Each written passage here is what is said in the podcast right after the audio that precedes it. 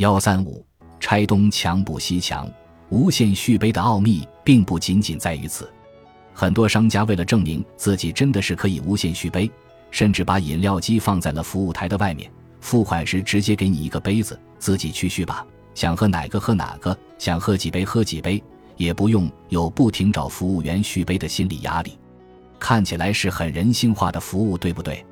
实际上，这个又是商家的另一个技巧了。通过无限续杯把饮料灌装送到座位这一系列应该提供给顾客的服务取消了。别看就是省掉了这几个动作，对于人工成本比较高的地方来说，节约的成本也是非常可观的，几乎是可以少聘请一两个服务员了。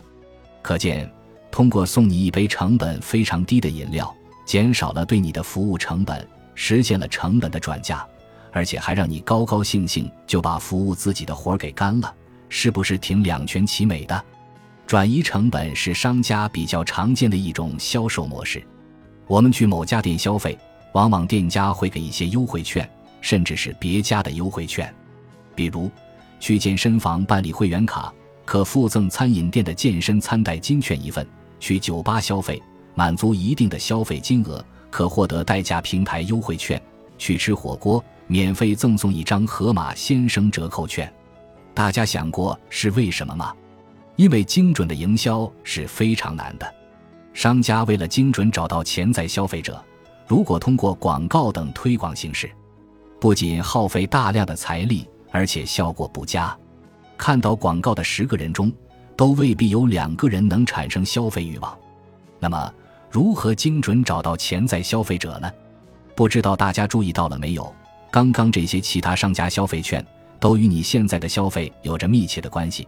健身的人会非常需要健身餐，喝了酒的人找代驾的可能性大增，爱吃火锅的人往往对生鲜有较大兴趣。由于这些商家的自然联系，他们共享相同的潜在消费者，互相之间导流，可以更精准地找到潜在消费者，并激发其消费欲望。所以，这种消费券虽然看起来金额不小。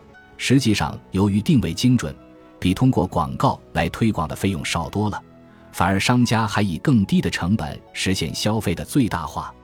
这个问题让我想起一位企业家说过的一句话：“我卖的每一样东西都亏钱，但是加在一起却赚回来了。”